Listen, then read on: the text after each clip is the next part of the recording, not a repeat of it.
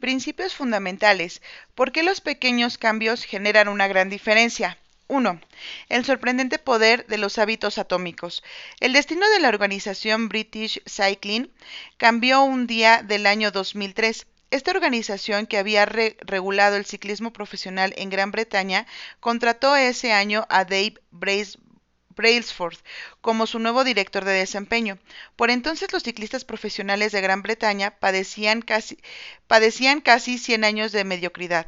Desde 1908 los ciclistas británicos habían conseguido solamente una medalla de oro en los Juegos Olímpicos y habían tenido aún peores resultados en la carrera ciclista más importante del mundo, el Tour de Francia. En 110 años ningún ciclista británico había ganado esa carrera. De hecho, el desempeño de los ciclistas británicos había sido tan poco relevante que uno de los más importantes fabricantes de Europa se había rehusado a venderles bicicletas porque temía que sus ventas se vieran afectadas cuando otros profesionales se dieran cuenta de que los británicos usaban los equipos que ellos fabricaban. Brailsford fue contratado para poner al equipo británico en una nueva trayectoria.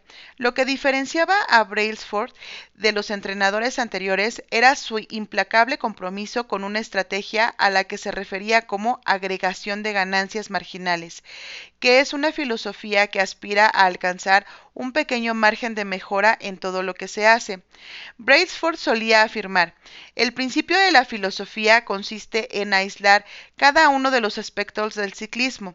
Si se mejora el 1% de cada uno de esos aspectos, se habrá obtenido una mejora considerable una vez que todos los cambios se apliquen al mismo tiempo. Brailsford y los entrenadores a su cargo comenzaron a hacer pequeños ajustes en diversos aspectos que podían esperarse de un equipo profesional. Empezaron por rediseñar los asientos de las bicicletas para hacerlos más cómodos y aplicaron alcohol a las ruedas para darles una mejor tracción. Le pidieron a los ciclistas que utilizaran shorts con sistemas eléctricos de autocalentamiento que les permitieran mantener la temperatura muscular ideal mientras pedaleaban y comenzaron a usar sensores de biorretroalimentación para monitorear la manera en que cada uno de los atletas respondía a determinados entrenamientos. El equipo probó diversas telas en un túnel de viento, lo que tuvo como consecuencia que pidieran a los ciclistas que participaban en pruebas en exteriores que cambiaran sus trajes por equipos diseñados para interiores, ya que descubrieron que eran más ligeros y aerodinámicos.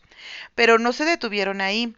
Brailsford y su equipo siguieron haciendo mejoras del 1% en áreas que habían pasado por alto o que resultaban inesperadas. Probaron diversos tipos de ungüentos para masajes con el fin de descubrir cuál era el más rápido para lograr la recuperación de los músculos dañados. Contrataron a un médico que enseñó a los atletas la mejor manera de lavarse las manos para evitar contraer resfriados. Determinaron el tipo de almohada y el colchón que brindaba más comodidad a cada competidor a la hora de dormir. Incluso pintaron de blanco el interior del camión que transportaba las bicicletas del equipo. Esto último les permitía detectar hasta la más pequeña partícula de polvo. Estas partículas normalmente pasaban inadvertidas, pero iban a parar a las bicicletas que habían sido cuidadosamente afinadas.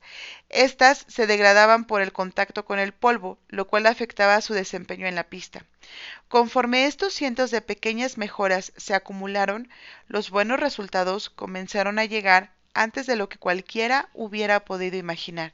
Tan solo cinco años después de que Brailsford tomara el mando, el equipo de ciclismo británico dominó las diversas pruebas en los Juegos Olímpicos de Pekín 2008, donde obtuvieron un sorprendente 60% de las medallas disponibles para esta actividad. Cuatro años después, en los Juegos Olímpicos de Londres, los británicos elevaron el nivel de la prueba al romper nuevos récords olímpicos y siete récords mundiales. Ese mismo año, Bradley Wiggins se convirtió en el primer ciclista británico en ganar el Tour de Francia en 2013, su compañero de equipo Chris Froome ganó la carrera y repitió la hazaña en 2015, 16 y 17, lo cual dio al equipo británico cinco victorias en el Tour de Francia en seis años. Durante un periodo de 10 años, en 2007 a 2017, los ciclistas británicos ganaron 178 campeonatos mundiales y 66 medallas de oro olímpicas y paralímpicas. Además, conquistaron cinco victorias en el Tour de Francia. Todas Estas hazañas realizadas en tan corto tiempo son consideradas como el caso de éxito más importante de la historia del ciclismo. ¿Cómo sucedió todo esto? ¿Cómo fue que un equipo de atletas ordinarios se transformó en un equipo de campeones gracias a pequeños cambios que a simple vista no parecían hacer más que una modesta diferencia? ¿Cómo es posible que una serie de pequeñas mejoras logren acumular en conjunto unos resultados tan destacados? ¿Cómo puedes replicar esta estrategia en tu propia vida? Porque los pequeños cambios generan una gran diferencia. Es muy común sobreestimar la importancia de los grandes momentos definitorios y restarle valor a la realización de pequeñas mejoras cotidianas. Con frecuencia nos convencemos a nosotros mismos de que un enorme éxito requiere una acción igual de relevante, ya sea que se trate de perder peso, de establecer un negocio, de escribir un libro, de ganar un campeonato o de alcanzar cualquier otra meta. Nos presionamos para realizar una mejora que sea digna de, de convulsionar al planeta y de que todo el mundo hablará. Por otra parte, las pequeñas mejoras del 1% son hechos apenas perceptibles, pero a la larga pueden ser mucho más significativas. La diferencia que las pequeñas mejoras pueden provocar es realmente sorprendente. La matemática de las pequeñas mejoras funciona de la siguiente manera. Si logras ser 1% mejor cada día durante un año, terminará siendo 37 veces mejor al final del periodo.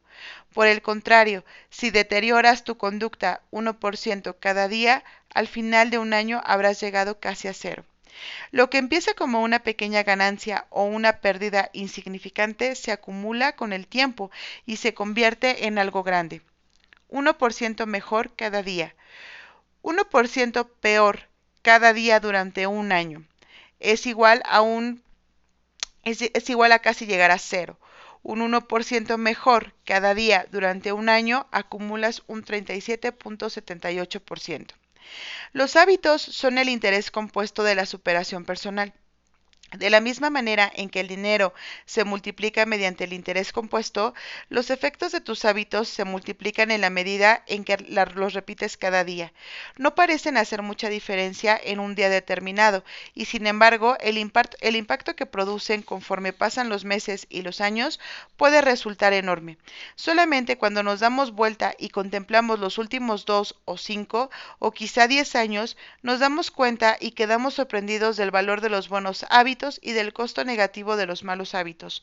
Esto puede ser un concepto difícil de apreciar en la vida cotidiana. Frecuentemente descartamos los pequeños cambios porque no parecen importar mucho en un momento dado. Si ahorras un poco de dinero ahora, no te conviertes en millonario. Si vas al gimnasio tres días consecutivos, no te vas a poner en forma. Si estudias chino mandarín una hora por la noche, no, no habrás aprendido un nuevo idioma. Hacemos pequeños cambios, pero los resultados nunca se dan de manera inmediata. Eso nos, descorazona y nos lleva de vuelta a nuestras viejas rutinas. Desafortunadamente, el lento ritmo de la transformación también hace que sea muy fácil permitir el retorno de los malos hábitos. Si comes un alimento poco saludable hoy, la báscula no va a registrar un cambio muy drástico. Si el día de hoy trabajas hasta tarde e ignoras a tu familia, te van a perdonar. Si aplazas el trabajo de un proyecto para el día siguiente, seguramente encontrarás el tiempo para terminarlo más adelante. Es fácil pasar por alto una pequeña mala decisión. Sin embargo, cuando repetimos día a día esos errores que representan apenas un 1%, cuando replicamos las malas decisiones y duplicamos los pequeños errores mediante excusas sin importancia, nuestras acciones acaban por producir resultados compuestos que son realmente tóxicos. La acumulación de muchos pasos en falso, un 1% de, de deterioro aquí y allá, finalmente se convierte en un grave problema. El impacto creado por un cambio en nuestros hábitos es similar al efecto que provoca alterar la ruta de un avión apenas unos cuantos grados. Imagina que estás volando de Los Ángeles a la ciudad de Nueva York. Si el piloto que despega de Los Ángeles ajusta la dirección 3.5 grados al sur, llegaría a Washington en lugar de llegar a Nueva York. Ese pequeño cambio apenas se notaría durante el despegue. La punta del avión apenas si se movería un par de metros, pero si la distancia se magnificara durante el vuelo, el avión terminaría en un lugar que está a cientos de kilómetros del destino original. Del mismo modo, un pequeño cambio en tus hábitos cotidianos puede conducir tu vida a un destino completamente distinto. Tomar una decisión que es 1% mejor o 1% peor puede no parecer tan importante en un momento dado, pero en el transcurso de todos los momentos que conforman una vida, estas decisiones determinan la diferencia entre la persona que eres y la persona que podría ser. El éxito es el producto de nuestros hábitos cotidianos, no de transformaciones drásticas que se realizan una vez en la vida. Dicho eso, no importa cuán exitoso seas en este preciso momento, lo que importa es determinar si tus hábitos te están conduciendo hacia el camino del éxito. Debes preocuparte más en la trayectoria que estás siguiendo en el presente que de los resultados que has alcanzado hasta ahora. Si eres millonario, pero gastas más de lo que ganas cada mes, entonces estás siguiendo una mala trayectoria. Si tus hábitos de consumo no cambian, no vas a terminar bien. En cambio, si estás en quiebra, pero consigues ahorrar un poco cada mes, entonces te encuentras en un camino que te conducirá a la libertad financiera, aun si lograrlo te toma más tiempo del que te gustaría. Tus resultados son los indicadores reactivos de tus hábitos. La cantidad de dinero que posees es un indicador reactivo de tus hábitos financieros. Tu peso actual es un indicador reactivo de tus hábitos alimenticios. Tu conocimiento es un indicador reactivo de tus hábitos de estudio. El aspecto de tu casa es un indicador reactivo de tus hábitos de orden y limpieza. Al final obtienes lo que repites. Si quieres predecir dónde terminarás tu vida, todo lo que tienes que hacer es seguir la curva de las pequeñas ganancias y pérdidas y proyectar cómo tus decisiones diarias se comportan a lo largo de 10 o 20 años. ¿Gastas menos de lo que ganas cada mes? ¿Vas al gimnasio varias veces a la semana? ¿Lees libros y aprendes algo nuevo cada día? Las pequeñas batallas que ganamos cada día son las que definen nuestro futuro. El tiempo magnifica el margen entre éxito y fracaso y va a multiplicar aquello que repites con frecuencia. Los buenos hábitos terminan siendo tus aliados, los malos hábitos acaban eh, por convertirse en enemigos. Los hábitos son una espada de doble filo. Los malos hábitos pueden dañarte tan fácilmente como los buenos, hábitos pueden complementarte. Por eso es crucial entender los detalles. Es importante que aprendas cómo funcionan los hábitos para que puedas diseñarlos de acuerdo con tus preferencias y seas capaz de evitar eficientemente el borde peligroso de la espada. Tus hábitos actúan de manera acumulativa a tu favor o en tu contra. Hábitos acumulativos favorables. Productividad. Lograr terminar una tarea adicional es un pequeño logro en un día determinado, pero cuenta mucho en el transcurso de toda una carrera. El efecto acumulativo de lograr automatizar una tarea antigua para poder dominar una nueva habilidad es aún mayor. Entre más tareas seas capaz de realizar de manera automática sin tener que pensar, más libertad tendrá tu cerebro de enfocarse en otras tareas. Hábito desfavorable, estrés, la frustración de un embotellamiento, el peso de las responsabilidades de ser padres, la tensión de no llegar al fin de quincena, la preocupación que produce tener la presión arterial un poco más alta de lo normal, etc., por sí solas, estas causas de estrés son tolerables, pero si persisten por años, estas pequeñas preocupaciones se acumulan y se convierten en problemas de salud muy grandes. Hábito favorable, conocimiento. Aprender una nueva idea no te convierte en genio, pero mantener un compromiso de aprender algo cada día durante tu vida se convierte en una fuerza transformadora. Cada libro que lees no solo te enseña algo nuevo, también te estimula a repensar de manera distinta las viejas ideas, como dice Warren Buffett. Esta es la manera como el conocimiento funciona. Se va acumulando como el interés compuesto del dinero invertido. Hábito desfavorable, pensamientos negativos. Entre más te consideras a ti mismo despreciable, carente de valor, tonto o feo, más te condicionas a interpretar la vida de la misma manera. Tu pensamiento queda atrapado en un círculo vicioso. Lo mismo ocurre con tu manera de pensar acerca de los demás. Una vez que caes en el hábito de considerar a las personas como malhumoradas, injustas o egoístas, empiezas a ver a este tipo de personas en todas partes. Hábito favorable. Relaciones sociales. Las personas reflejan la manera como te comportas con ellas. Entre más ayudas a los demás, más querrán ayudarte a ti. Ser un poco más amable en cada interacción con las personas al paso del tiempo termina por convertirse en una amplia y duradera red de conexiones. Hábito desfavorable indignación. Los disturbios, protestas, movimientos de masas rara vez son producto de un acontecimiento aislado. Al contrario, una serie de agresiones menores y afectaciones repetidas se multiplican lentamente hasta que un acontecimiento se convierte en la gota que derrama el vaso y la indignación se extiende como un incendio. ¿En qué consiste realmente el progreso? Imagina que hay un cubo de hielo sobre la mesa que está frente a ti. La habitación está fría y tú puedes ver tu propio aliento. La temperatura es de 4 grados bajo cero. Aunque sea de manera muy lenta, la habitación comienza a calentarse.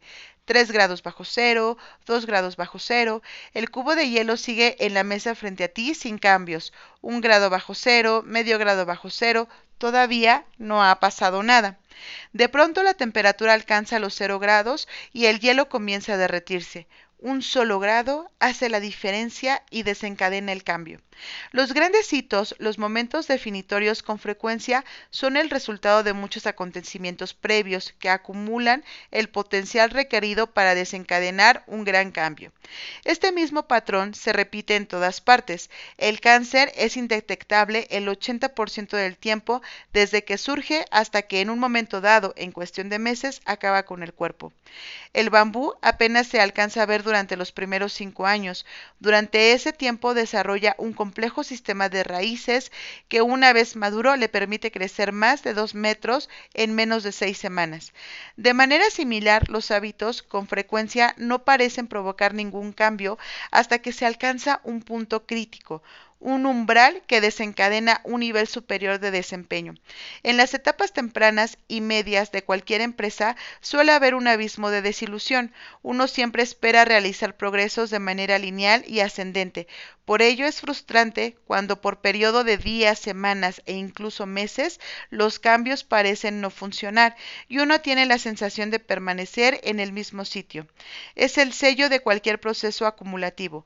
Los resultados más poderosos toman su tiempo y se retrasan. Esta es una de las razones por la que es tan difícil desarrollar hábitos que perduren. La gente hace pequeños cambios de conducta, no ve resultados tangibles y toma la decisión de detenerse.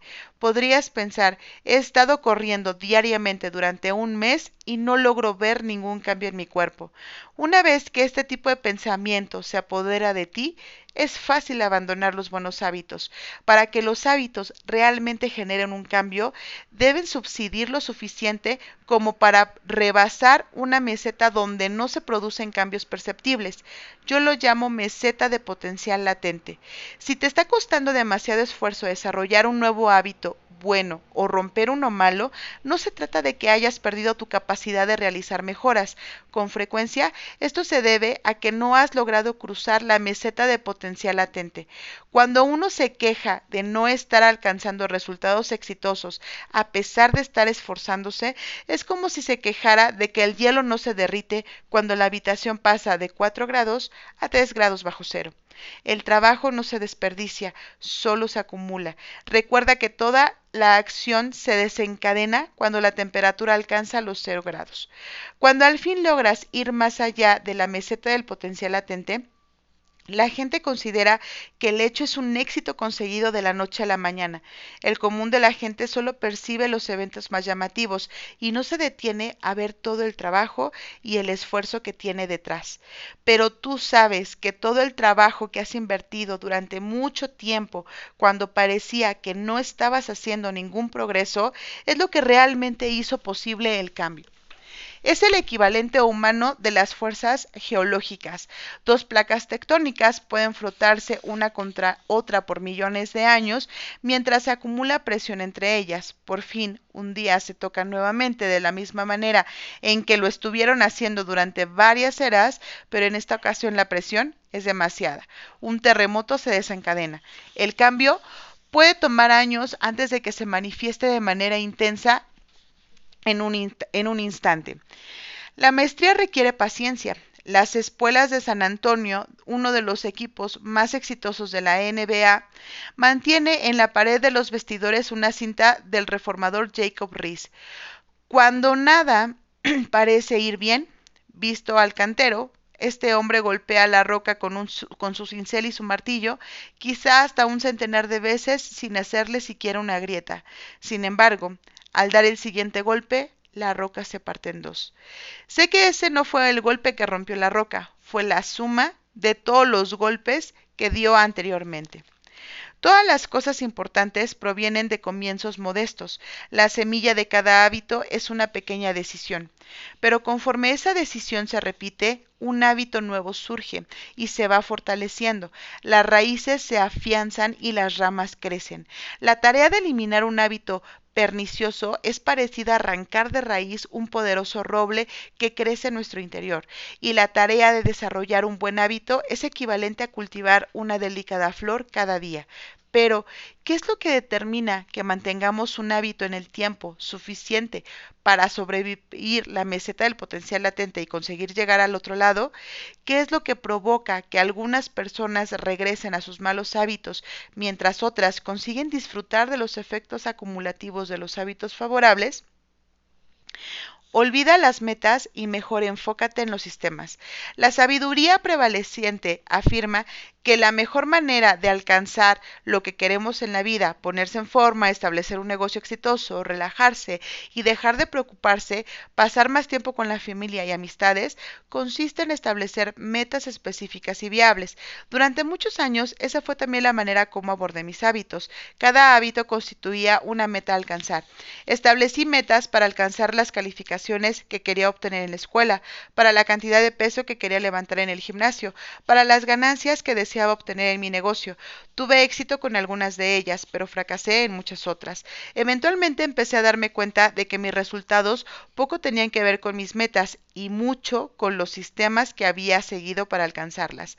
¿Cuál es la diferencia entre metas y sistemas? La respuesta la aprendí de Scott Adams, el caricaturista creador de la tira cómica Dilbert. Según Adams, las metas son los resultados que quieres obtener. Los sistemas son los procesos que sigues para alcanzar esos resultados.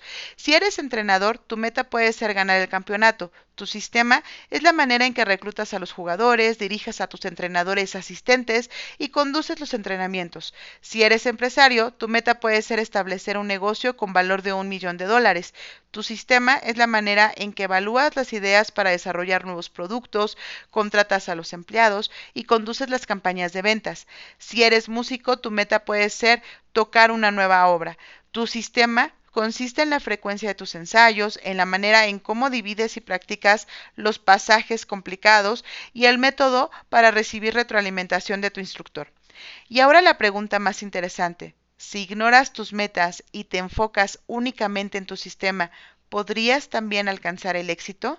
Por ejemplo, si fueras entrenador de básquetbol y pasaras por alto la meta de ganar el campeonato y te enfocaras solamente en lo que tu equipo hace durante los entrenamientos diarios, ¿obtendrías de todas formas un buen resultado?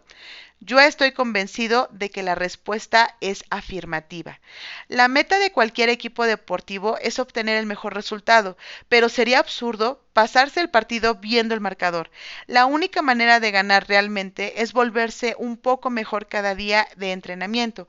En palabras del tres veces campeón del Supertazón Bill Walsh, el marcador se encarga de sí mismo. Lo mismo resulta ser verdad cuando estableces tus metas. Es mejor enfocarse en los sistemas.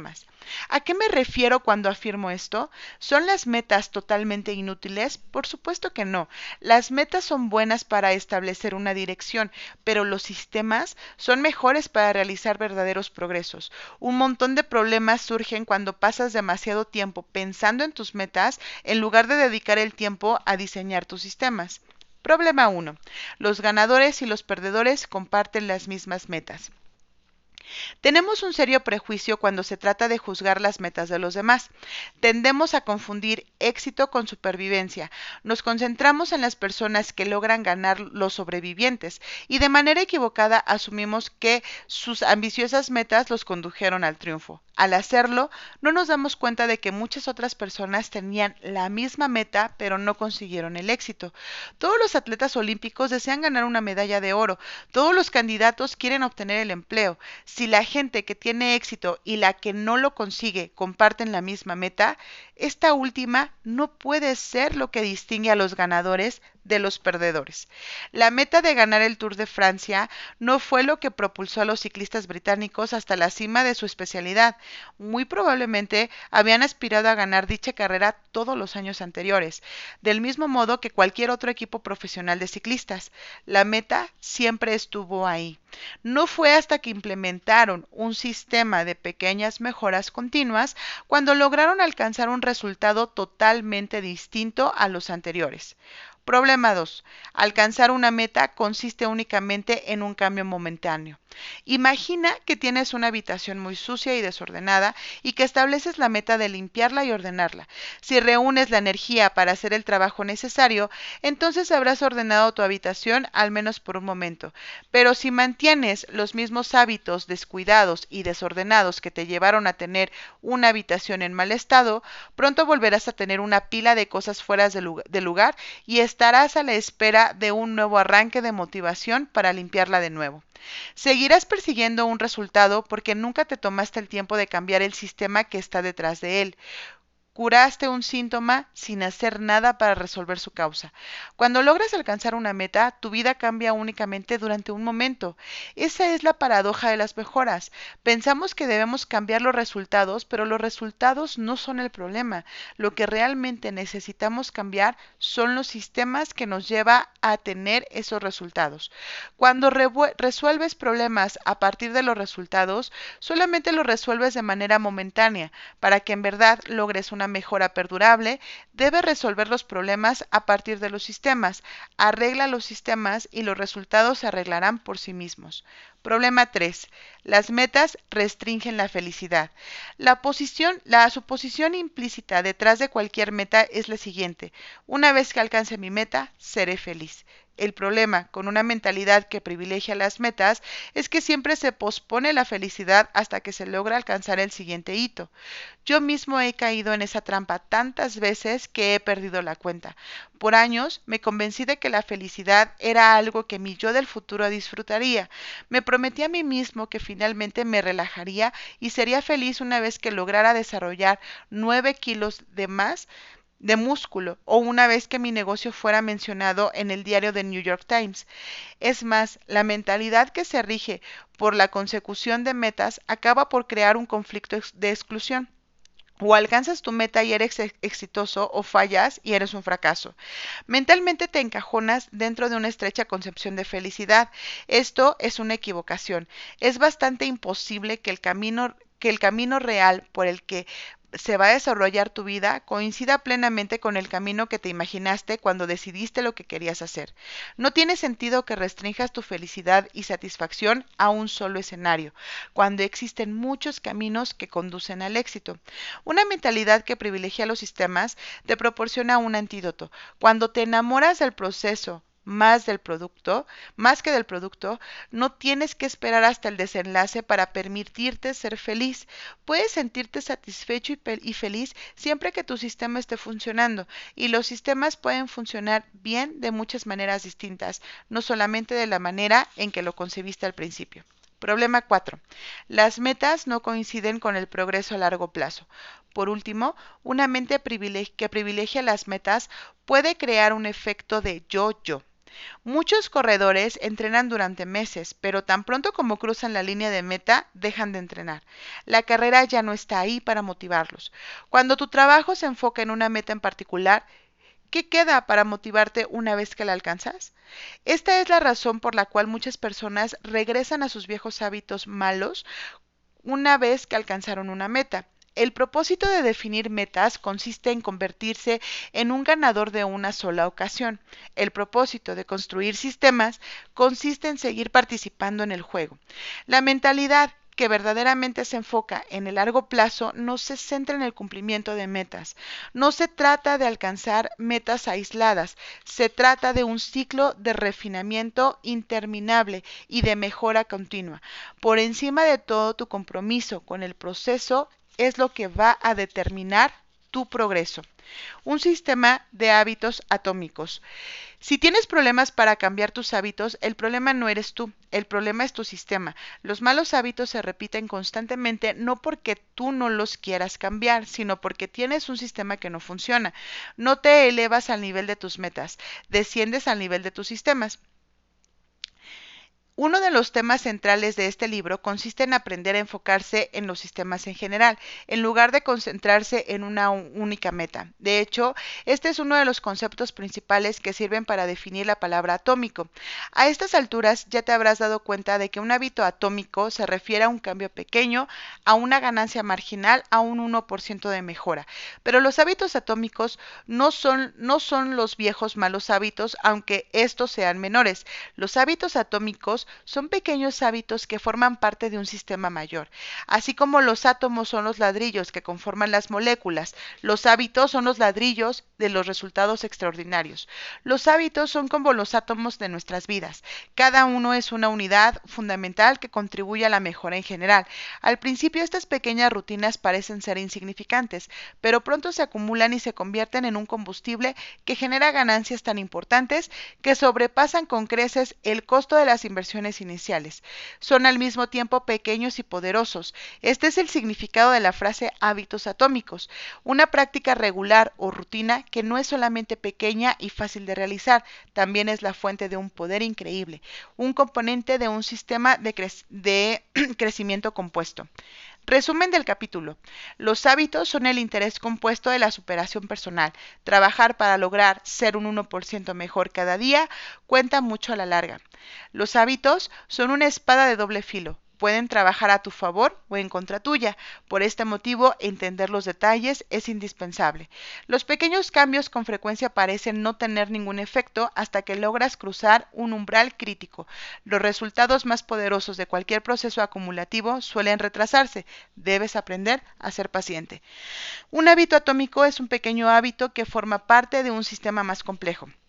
De la misma manera en que los átomos son los ladrillos de las moléculas, los hábitos atómicos son los ladrillos de los resultados excepcionales. Si quieres mejores resultados, olvídate de fijar metas. En lugar de eso, concéntrate en un sistema. No te elevas al nivel de tus metas, desciendes al nivel de tus sistemas.